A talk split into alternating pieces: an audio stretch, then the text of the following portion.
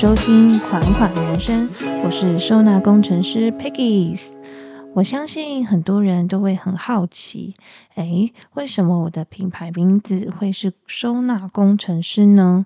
其实原因非常的简单呢。在我成为整理师之前呢，其实在群创光电担任研发工程师。一直以来啊，从高中到硕士毕业都是读理工科的。那因为本人对于像国文啊、地理、历史，还有那一些需要背的东西，真的我完全不在行。总觉得他们跟我就是八字不合。每次啊，我就是背前面就忘后面的，所以相对来说，就是像数学啦、理化。这种是需要靠逻辑，然后去推演，不需要硬背的，我就不叫在行。所以啊，我一直认为成为一个工程师是我人生非常合理的安排。我也一路念到硕士毕业，但是其实，在文练硕士的时候，曾经一度会很困惑，就是嗯，这条路到底是不是我喜欢的？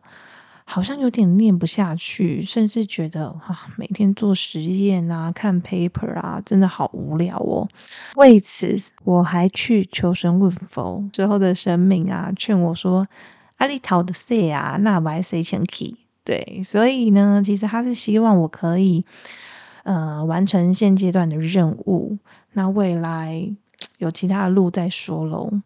那说实在的啊，其实我也蛮感谢当时候神明给我的嗯建议，就是希望我把硕士念完，因为有了这个硕士的文凭啊，嗯，我在去年才有办法在南印大担任。兼任讲师，虽然我教的东西其实跟我学的东西完全不相关，可是其实如果你要再硬凑的话，嗯，其实我学的也是逻辑观念嘛。那在收纳整理上面呢，其实也是非常需要靠逻辑啊、统合，然后还有就是，呃，比较需要运用到逻辑分析这样子。所以你要说都没有强相关吗？好像又有一点相关哦。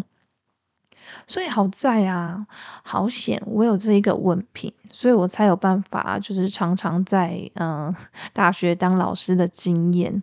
对，小时候啊，其实我爸爸的最大的愿望就是我可以去嗯大学教书，因为他觉得对于女生来讲，其实相对来讲也比较稳定一点。只是我就非常叛逆，就是 没有在听他的规，就是他的安排去去做的。所以，我常常在嗯学校的演讲的时候啊，其实我都会跟呃目前还在念书的学生，像国中、高中、大学，甚至硕士，其实我都会跟他们说，呃，我们人生的路途上啊，一定会有对于我们的选择感到困惑，或者是觉得自己选错路，想要退缩的时候。但其实，如果依照我的经验的话呢，如果可以的话，可以让自己成为 Yes Man，去挑战所有你可能喜欢或者是不喜欢的挑战。就算你再怎么不喜欢这件事情，或者是修的这门课，或者是这个学位，其实有时候在嗯完成之后、经历之后呢，你就会发现，哎，原来这个过程所得到的，其实远比你的结果还要多更多。而且，你可能在未来好几年后，你会发现，你可能会使用到你当时候诶学习到的课程内容啊，或者是知识、经历、履历这样子。你永远无法去预期你未来需要怎样的能力才能得到什么机会。很有可能，当时候你最讨厌的事情，诶，其实在未来帮助你最多。诶。我在群创光电啊待了大概嗯三年的时间，我只能说非常对不起我当时候的主管。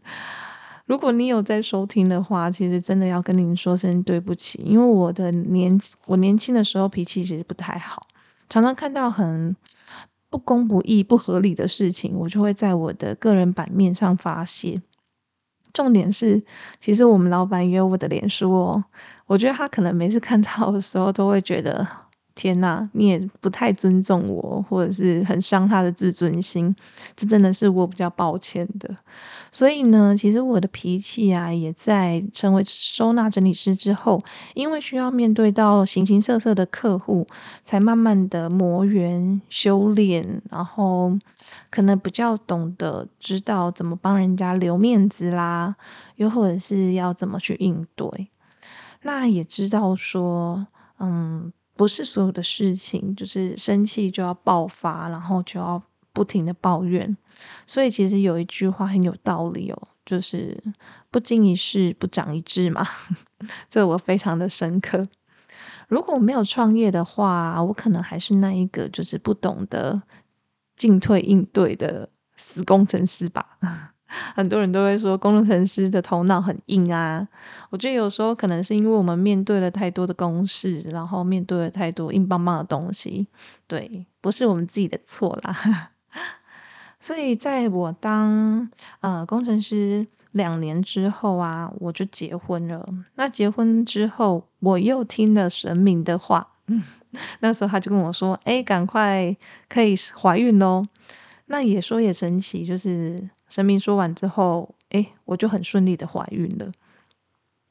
然后那时候啊，其实我也有听到非常多虐童的新闻，就是保姆虐童的新闻，我就非常担心，所以我就知道说，如果我有小孩的话，我一定会选择自己照顾。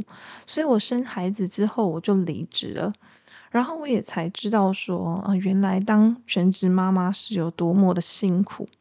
其实我也有一直在努力生老二嘛，大家应该也都知道。但是我其实也很害怕那一段照顾小孩，然后还要挤奶的日子，因为我让我儿子是趴睡，因为他正睡的时候其实都睡不好，然后会一直哭闹，甚至我还带他去收金过都没有用哦。逼不得已之下，其实我才选择让他趴睡，因为有朋友这样建议我。但是你也知道，其实新闻有很多就是有关于趴睡然后窒息的案例，所以那时候让我儿子趴睡的时候，我真的是全心全力在观察他在趴睡的时候有没有在呼吸。我甚至买了一台测心跳的监视器，然后我。可能有时候我是白天让他趴睡，所以我就会拿着我的午餐，然后坐在他旁边，然后盯着他午睡这样子。我就生怕就是我一个不小心，然后一个不注意，我就会有一天你们可能会在新闻上看到我，然后那就是那一个让小孩趴睡窒息的妈妈这样子。所以你看，我当时其实给了我自己非常大、非常非常大的压力。就是因为给自己太多的压力了，然后，然后也觉得说，哎，我我既然都已经辞掉这么好的工作，那是不是应该好好培育孩子？所以我甚至那时候会觉得说，哎，是不是没有让小朋友读闪卡？就大家不知道闪卡这个东西，以后未来的语言能力可能会不好，又或者是哎，如果没有好好的帮孩子去用副食品。是不是他就不会长高，或者是长胖？也会一直告诉自己说：“嗯，我也为了孩子，然后辞掉这么好的工作。如果孩子都带不好，是不是会让人家讲话？”所以各种压力之下，又加上最后我跟我婆婆，嗯，可能在沟通上面出了一些问题。你你在低潮的时候，其实别人的一句无心的话。你会去放大它，然后也会常常觉得自己把自己当做是被害者的角色，所以我后来就是非常非常的不快乐，而且我发现我会一直钻牛角尖，可能别人一无心的一句话或者是一个字，我就迟迟没有办法过去，然后我一直在呃我自己的脑袋里。就是转啊转啊，就是我可能没办法 let it go 这样子。最后我就发现啊，我可能有了产后忧郁症。其实我从小啊是非常希望可以成为一个女强人的，可能拥有一个非常好的事业，然后有能力买我想买的东西。那最后我辞职，然后照顾孩子。然后发现哇，原来结婚之后，嗯，可能有了孩子之后，养一经营一个家庭，可能任何的开销啊都要精打细算。那我可能也没有办法随心所欲的买我自己想要的东西。说真的，当时我常常会觉得自己一点价值都没有。不知道有没有人跟我一样，就是可能在心情不好的时候，然后走在路上，然后突然看着天空。然后又低着头，然后叹了一口气，然后又会加一句说：“哎，这真的是我选择的人生吗？”之类的，反正就会非常非常的负面。其实我是真的那个时候是真的蛮不快乐的，也会觉得，呃，为什么我当初没有选择别条路？为什么我要这么早结婚？为什么我要这么早生小孩？有很多很多自我怀疑的想法会出现在我脑子里。那其实我也知道，我一定要摆脱这样的负面情绪，因为其实如果我没有摆脱这样的负面情绪，旁边的人也会非常辛苦。那包括是我先生，他那时候其实也非常的烦恼，就是他要怎么让我快乐起来。那所以呢，我就觉得，嗯，这样不行。所以那时候，我为了让我自己振作起来，朋友就介绍我参加了直销的产业。其实直销的确是一个低成本，然后也有也有也有可能会赚到钱的行业啦。我觉得是看有没有适合自己。那对于那时候，对于就是又要照顾小孩的我，其实我觉得在弹性上面非常的弹性。当然，最后我没有经营成功，但我觉得是我个人的问题，因为我发现我没有办法去分享，不是我属于我脑袋里面出来的东西。那以前我会参加直销，是因为我从小的个性就是很喜欢分享好东西给大家，所以我我会以为就是诶做直销就是单纯的分享东西给好朋友，但是不晓得说其实诶当你。又需要讲公司制度，然后要去讲别人的理念的时候，其实会有一点对我来讲会有点 K。我不知道有没有人有跟我一样的经验。可能如果今天这个产品是我自己从零到有，然后自己开发，然后自己使用过，然后非常喜欢的，我相信这样讲出去会比较有力量。别人也买了，也会觉得，嗯，我自己也会比较心安理得啦。对，所以呢，我觉得，嗯，应该是我不适合，对，也不能说这个工作不好，但是其实我是蛮感谢自己当初有投入这样的事业，因为其实里头的嗯成员啊都是非常的积极，然后非常正面，然后我也会参加非常多的呃可能小组啦，或者是很多的呃活动，让我自己可以抽离那个负面的情绪，然后也可以让我转移注意力。而且，其实那时候我也卖了不少东西耶，所以在卖东西的同时啊，其实也让我增加很多的自信心，然后也让我觉得，嗯，其实我自己就算今天没有当工程师，我还是有办法发挥自己的才能，然后可以有办法把东西销售出去，然后也无形当中增加了我许多的信心。所以对我来说，这个经历啊，不是只是让我赚到钱，而是让我重新振作起来。让我从负面的情绪走出来，这样子。那其实，在最后，嗯，我在二零一七年的时候，那时候其实，呃，我有生一场重感冒，很特别的一个重感冒，因为那时候我看了好久的医生哦，然后为期有大概一个月，然后最后我根本没有办法发声，就是我的喉咙整个锁住。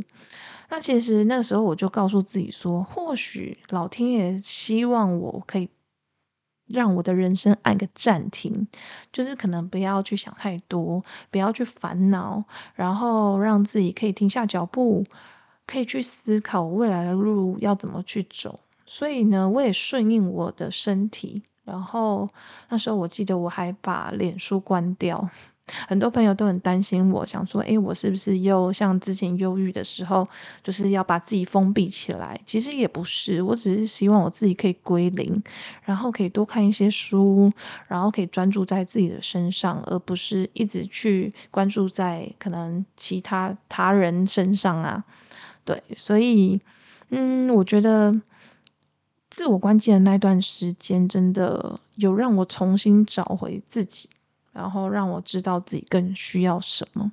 我觉得也有可能是关机的时候，嗯，老天爷就刚好哎，看你就是一正准备可以有能力去接受下一个挑战了，所以我那时候就有在一个收纳的社团，然后这样的关系认识了当时候的一间清洁公司。那那时候刚好跟那位老板其实蛮合拍的，就是我们两个都是水瓶座，然后也聊得来。那他也希望说，诶，如果我有喜喜欢收纳整理的这份工作的话，可以在他们公司，嗯，驻点，然后当就是约聘的收纳整理师。那所以就因为这样子，就开始了我的整理师的人生。其实我很感谢，就是当时候那一位光头老板，对他给了我一个能够发挥自己价值的机会。在过程当中，他也鼓励我，就是赶快成立粉丝专业啊。所以你们今天看到的那一个粉丝专业，是他 push 我，push 我成立的。然后也请呃，请我就一定要把第一份一百页的收纳课程编列出来。我觉得我是一个呃很有，应该是说每个人都觉得我是一个很有信心的人。不知道有没有人知道生命灵数？我之后才发现我是三号人。那三号人的人呢，其实他有时候会觉得自己很有自信，但有时候会觉得自己好像没有准备好。所以我就常常会被困在这种还没有准备好，然后又很想冲，但是没有人有办法 push 你，就是应该是说。嗯，没有人愿意 push 你的时候，你就会变得没有信心。所以我真的非常感谢他，就是当时候有 push 我做这么多事情，然后帮我开启了很多的起头。如果没有因为他这样子，我可能没有办法走到这一步。所以其实。在人生当中，总是会有很多你无法预料的事情，或者是人会出现来帮助你。那坦白说，其实他真的是我人生非常非常非常重要的贵人。就这样。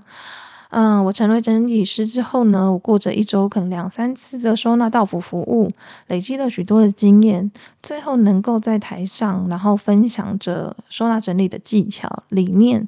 我知道我能够发光，但如果我人生没有这样引导的贵人，或许我还是一个非常普通，然后常常陷于自我否定的人吧。我想，所以呢，选在第二集来去跟大家分享我自己的。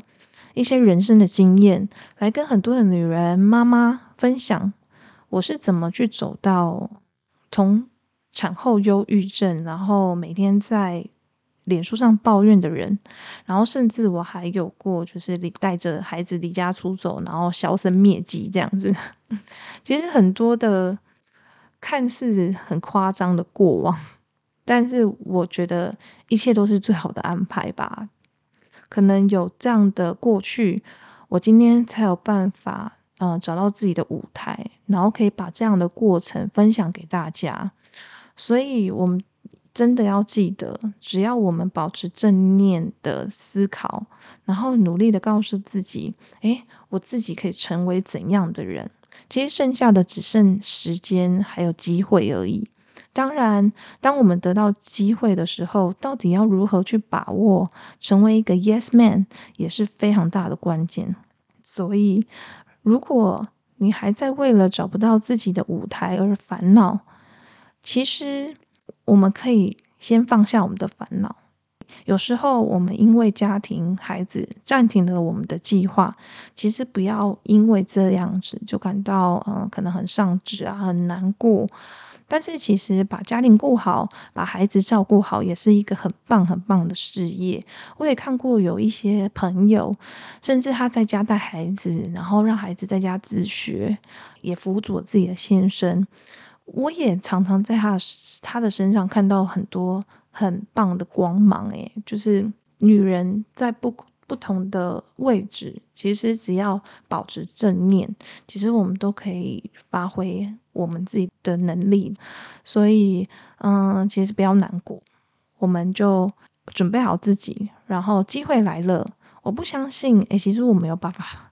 你有没有想过，没有有办法把小孩从阴道挤出来，或者是剖腹从肚子？开七层拿出来，你觉得我们会没有勇气跟没有能力去胜任人生任何一个苦难，又或者是难关吗？所以我们要一起加油，好吗？希望今天，嗯，透过我的分享，可以带点正面的能量。然后，或许你现在也在，呃，可能为了孩子，然后暂停你的计划，在家带小孩，带到很苦闷，觉得没有信心，觉得自己没有价值感。嗯，希望你今天可以透过我的分享，可以让你觉得，我其实只是现阶段在做一件很伟大的事情。等到我的阶段性任务结束了。